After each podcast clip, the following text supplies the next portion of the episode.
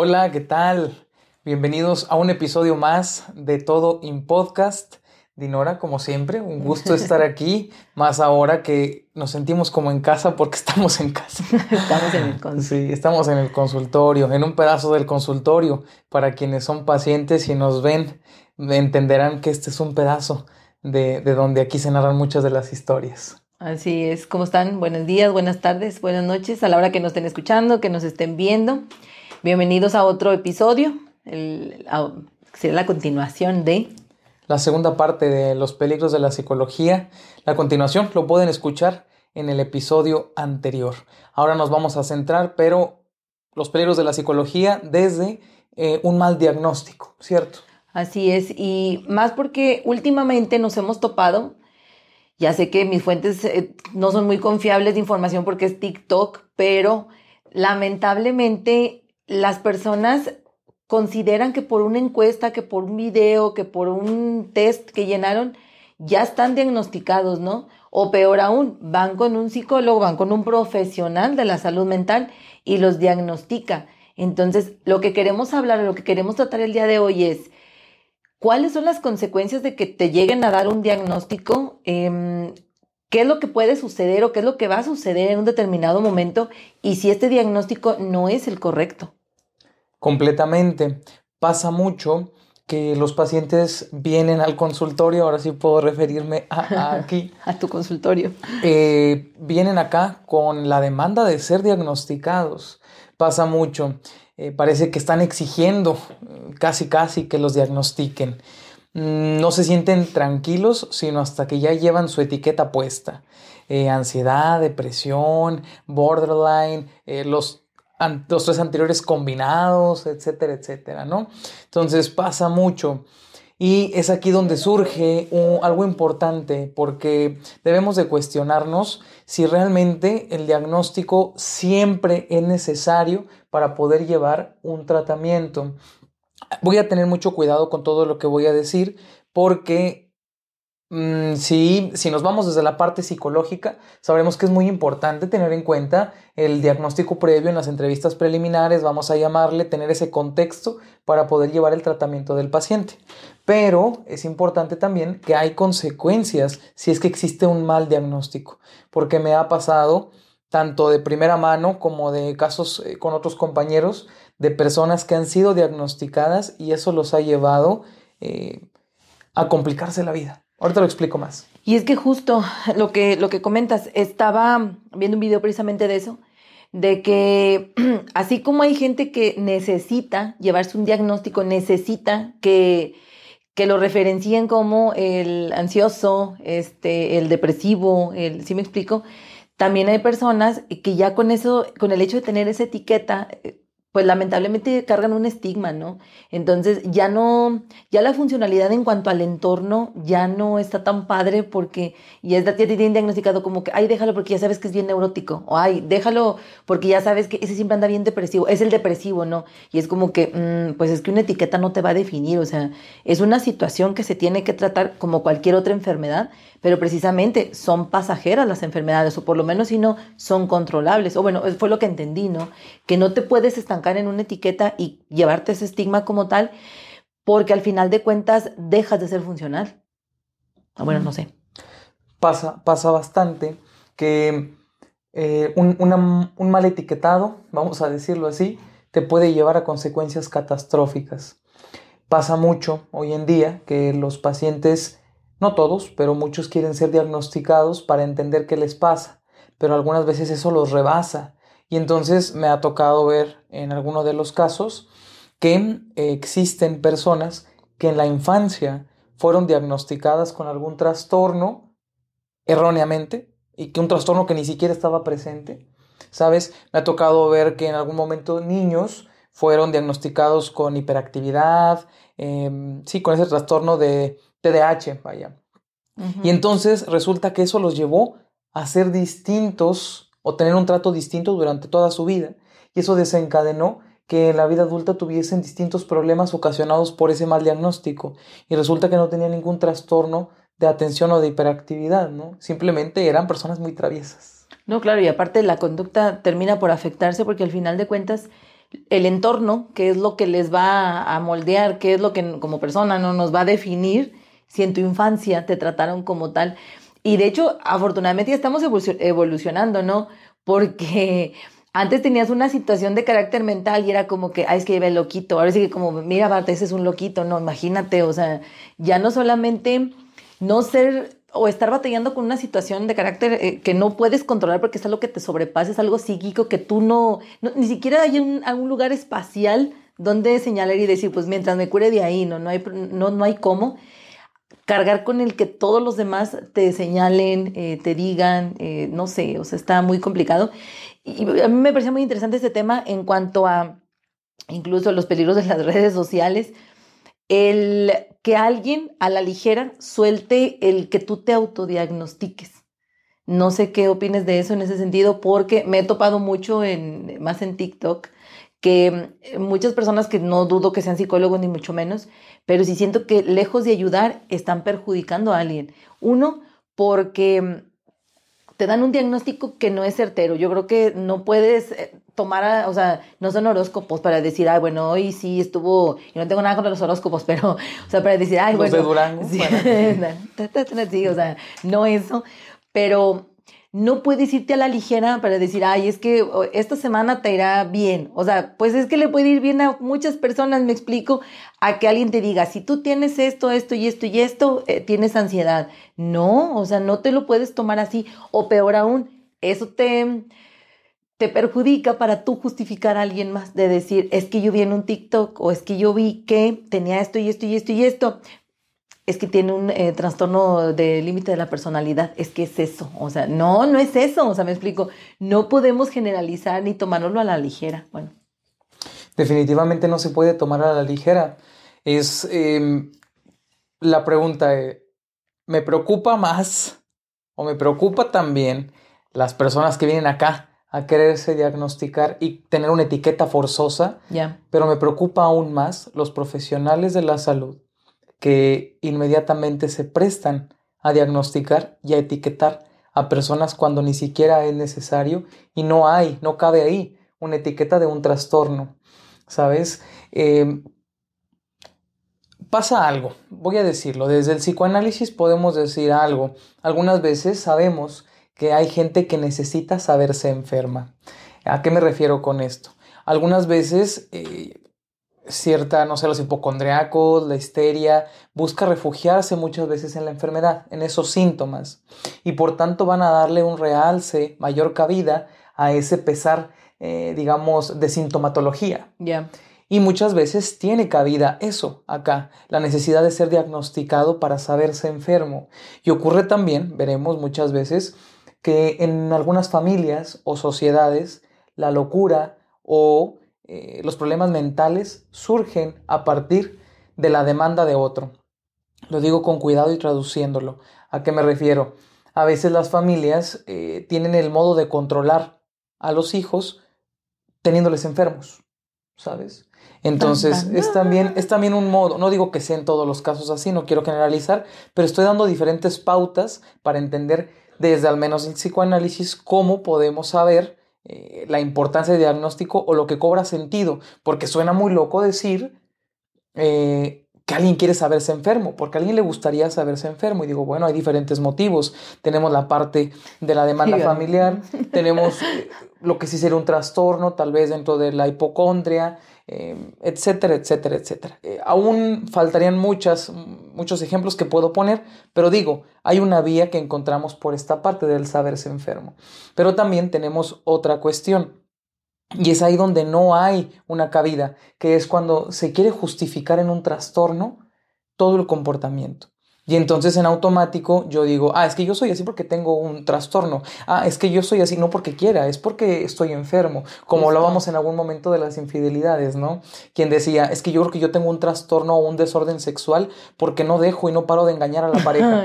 Oye, a ver, espera, es una cosa muy diferente, ¿no? Sí. No puedes justificarte o refugiarte en un trastorno. Y es aquí donde entramos en vertientes complicadas, pero que nos llevan a analizar el mal diagnóstico que ocurre hoy en día. Como lo dices tú, existe mucho en redes sociales esta onda de quien quiere ganar muchos likes y volverse el más popular del grupo y entonces que es influencer, ni siquiera es psicólogo, pero da unos puntos de que, ojo aquí si tu pareja esto, ¿no? Y pone 10 puntos. Si cumple con 7 de los 10 requisitos, ten cuidado amiga porque estás frente a una psicopatía integrada como la, el que lo que platicábamos en el episodio anterior y nada que ver a ver, compañeros, así no se diagnostica. Yo sé que si la gente tiene desconocimiento, pues es completamente entendible, digamos, no todo no todo mundo vamos a saber de psicología y de los trastornos y bla bla bla. Tal vez podemos informarnos, pero pues para ello existen los especialistas. El problema es los profesionales que sí lo ponen así en redes sociales. Eso es sumamente peligroso. Es que justo ese el punto. No sé si te acuerdas que se puso de moda un trend.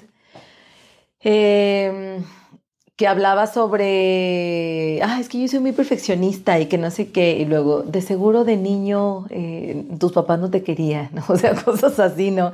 Y luego de que, ay, no, sí, yo te ayudo, yo te ayudo, y luego, de seguro tenías tú que cuidarte tú solita, y cosas así que es como que, no, a lo mejor nada más soy amable, o sea, y luego obviamente vino la parte graciosa, o sea, donde la gente así de que, de seguro tus papás nunca te compraron unos chetos, ¿no? Por eso eres así, o sea, cosas de ese tipo, entonces por más sátira que parezca, siento que ya estamos bordeando en eso, o sea, ya ya no sabemos entre dónde empieza la ficción y comienza la realidad en cuanto a autodiagnosticarnos, en cuanto a querer, ahora sí que no, no eches mentiras nomás para convivir, amigo, entonces siento que también hacen mucho eso.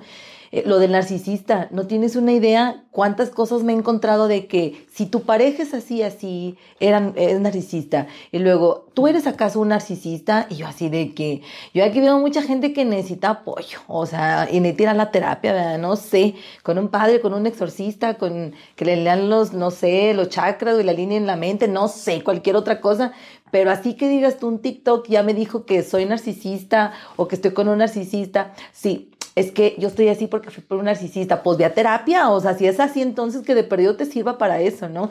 Para pedir apoyo un poco más allá y no autodiagnosticarte y autodiagnosticar a la persona con la que te encontrabas, ¿no? O los amigos o la familia, ¿no? Que también ese es otro tema, o sea, que si tus papás son eso, que si tus papás son lo otro, y es como que, chavo, uno a veces no sabe ni cómo se llama, y ahora resulta que anda hasta diagnosticando cómo es la mamá, cómo es el papá, así me explico, ¿no? Entonces, en este tema sí tengo un conflicto muy severo porque digo, ¿acaso nadie conoce el código de, de ética? O sea, todas las profesiones tienen el código de ética.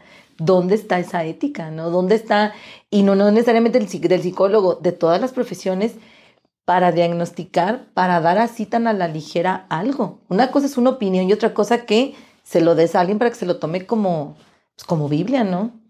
Es eso, es entender el riesgo que causa dar un diagnóstico hay que entender dos mensajes. Para la población que acude a terapia o que piensa acudir a terapia, no es em, necesario tener un diagnóstico ¿sí? para entender que algo anda mal en nosotros. Una cosa puede ser el aquejamiento psíquico, el aquejamiento emocional que traemos, pero eso no es sinónimo de que tengamos un trastorno. ¿sí? Y para lo, otro mensaje para los profesionales de la salud mental, hay modos de diagnosticar y hay que distinguir cuándo un paciente realmente necesita ser diagnosticado a cuando alguien solo viene a querer confirmar algo. Sí, pero verdad que sí soy ansioso, pero verdad que sí soy depresivo, pero dígame, dígame, dígame que sí soy. ¿Sabes? Es una desesperación ahí enorme porque le confirmemos a la persona que está enferma y es ahí donde tenemos que tener mucho cuidado. Eh, justo quiero también hablar de un polo contrario y es de la no etiqueta, porque quiero hablar, ojo, no quiero decir que no hay que diagnosticar. Hay que saber cuándo es necesario diagnosticar, porque algunas veces es muy útil hacerle ese conocimiento al paciente para que sepa qué le está ocurriendo, qué es lo que está dentro de los comportamientos que pueden ocurrir, el entorno, cosas que debería cuidar, cosas que, etcétera, etcétera, etcétera, ¿no?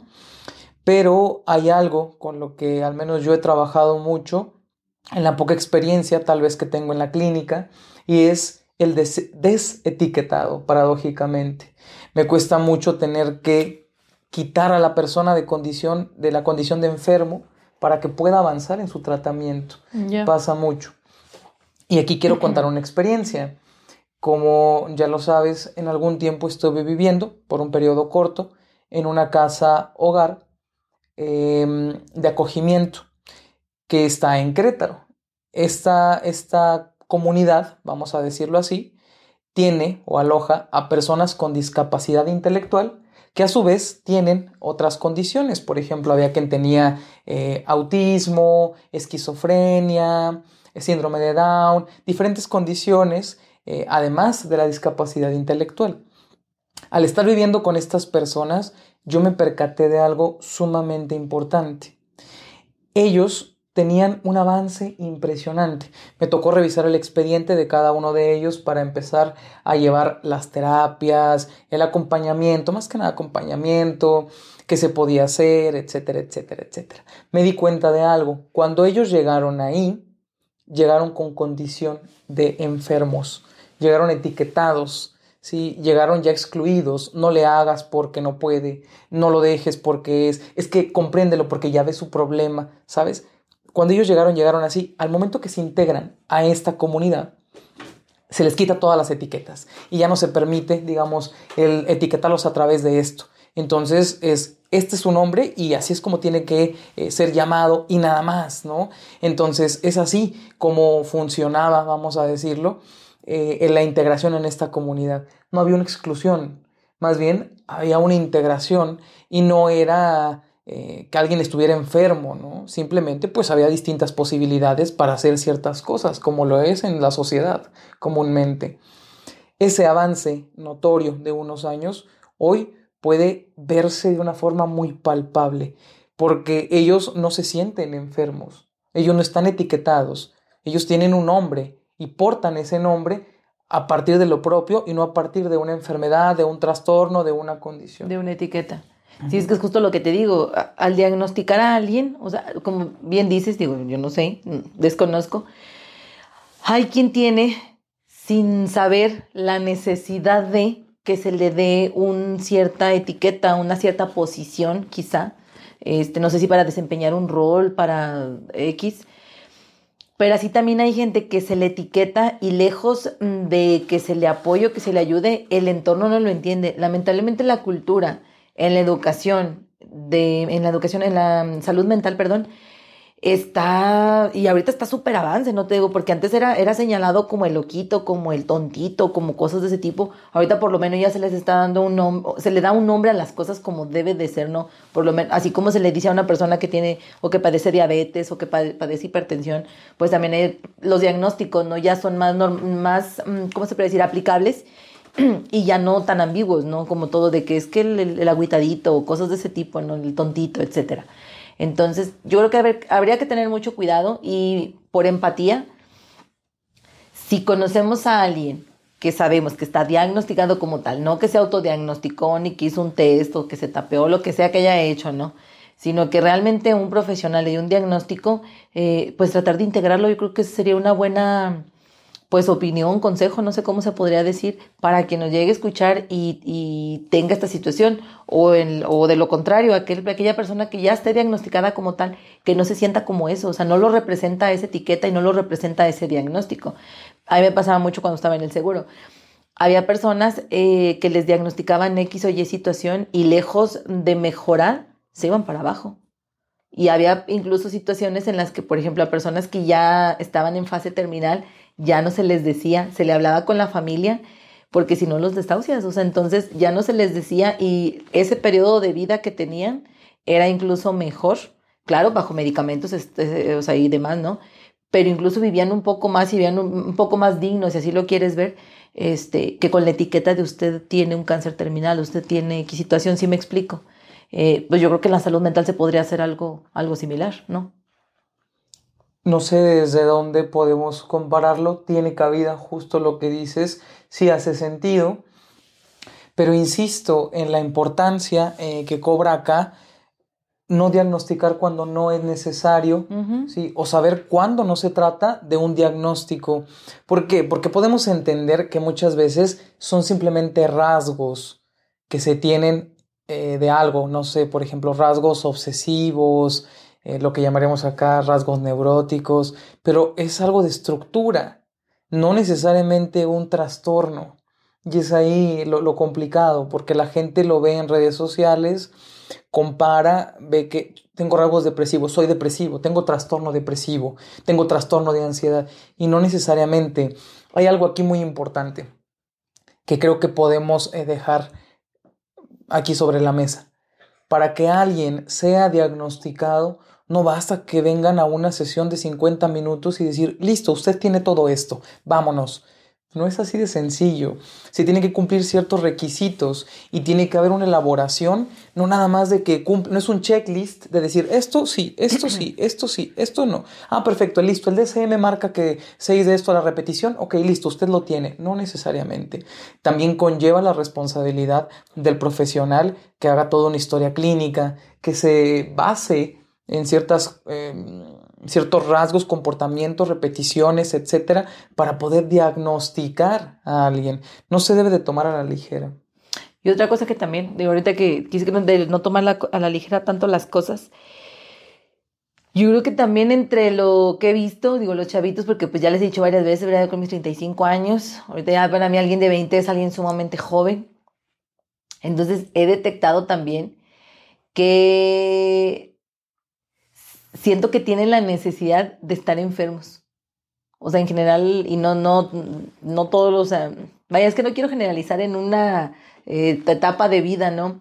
Pero sí siento o sí he visto, o sea, como que ahorita justo te decía, siento como que el mal generalizado todos andamos valiendo madre y todos andamos tristes, ¿no? Si a cualquier red social que te metas, todo el mundo, o sea, por una persona feliz hay 10 que estamos que nos llevan la chingada, entonces está complicado, ¿no?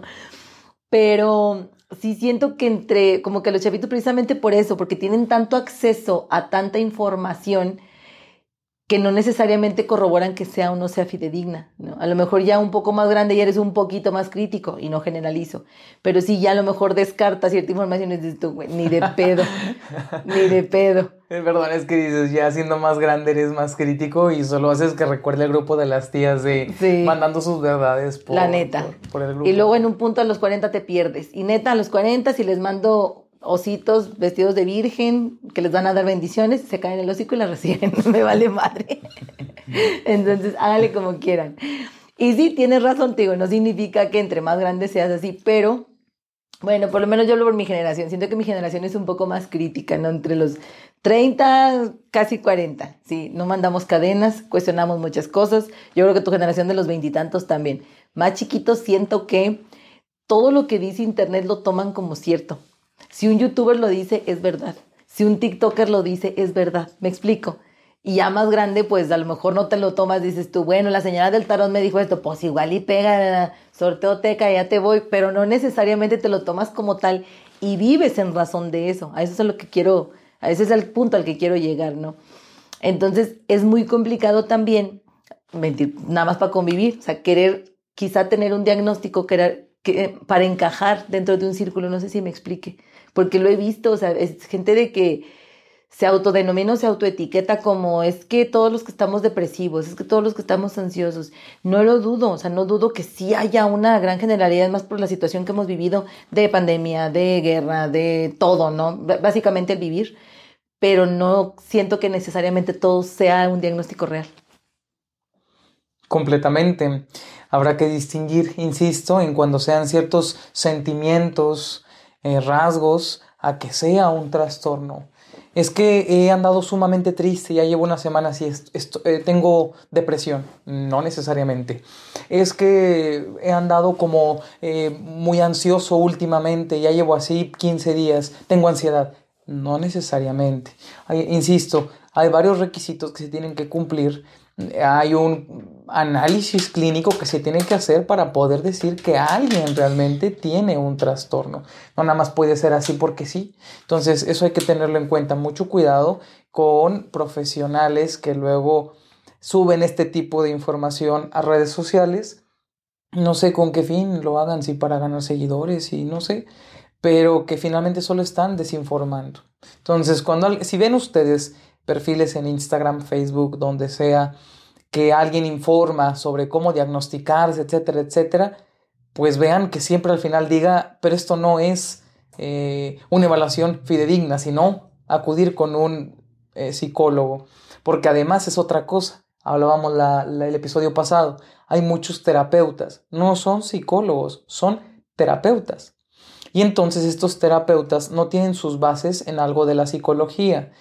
Y eh, nada más porque alguien fue y porque hace su terapia basado en no sé algo, de repente le dice, sí, es que tú lo que tienes es depresión porque tú estás cargando con un peso eh, desde la infancia, porque tú vienes una herida, tal cosa, y eso es lo que te causa la depresión el día de hoy, ¿no? Entonces, bueno, ¿de dónde está diagnosticando? ¿Cómo le está haciendo? No, y aparte, ahorita que dices eso de lo de los em, terapeutas que utilizan la medicina alternativa, la cual está bien, y si te sirve como como la homeopatía, como las flores de Bach, como las, la musicoterapia, etcétera, y, te ayuda de alguna forma bien, pero no necesariamente tomarlo como, o sea, como a lo mejor como única opción, vaya, decir, lo digo con mucho cuidado porque precisamente te platicaba el, el, caso de lo de la chica que sufrió el EBC, entonces porque por un, error de diagnóstico precisamente eh, llega con el terapeuta, el terapeuta lejos de apoyar, lejos de a lo mejor detectar las situaciones, porque un terapeuta que sabe de psicología llevó neuropsicología, entonces, este, biopsicología, ¿no? En este caso. Biopsicología. Biopsicología, perdón. O psicofisiología. Psicofisiología, entonces, pues tiene esas bases, ¿no? O sea, los, los, los profesionales de la salud mental tienen esas bases para distinguir si es algo si es un aquejamiento psíquico o es una situación que a lo mejor va más allá para lo médico. Entonces, con ese conocimiento deben de tener, en teoría, eh, la habilidad para poder enviar con un especialista médico, un neuro, un neurólogo, si es que así se requiere, ¿no? Porque esto pues le puede costar la vida a una persona y ahora sí desencadenaría no solamente una situación de carácter físico o biológico, sino que desencadenaría que ahora sí a lo mejor una ansiedad en la persona, este, una depresión diagnosticada como tal por no haberse diagnosticado a tiempo, por haberla tratado con una medicina alternativa. Y yo creo que también es bien válido como profesionista decir, ¿sabes qué? No sé, o ¿sabes qué? Se me hace que no soy competente para esto. Y lejos de mentirle, sacarle dinero a la persona o tratar de darle un remedio por el ego, por lo que sea de decir, híjole, ¿cómo, ¿cómo voy a decir que no sé?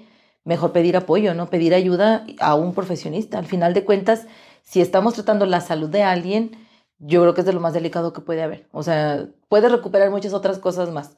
Digo, como abogada, híjole, el, este, el cliente pierde su casa, pierde económico, pues claro que te sientes mal, claro que te va mal, pero dices tú, bueno, pues no se te murió, ¿no? O sea, hay forma de recuperar las cosas. A lo mejor un contador, desconozco, pero ya se lo atoró el SAT a este muchacho, híjole, pues con la pena, ¿verdad?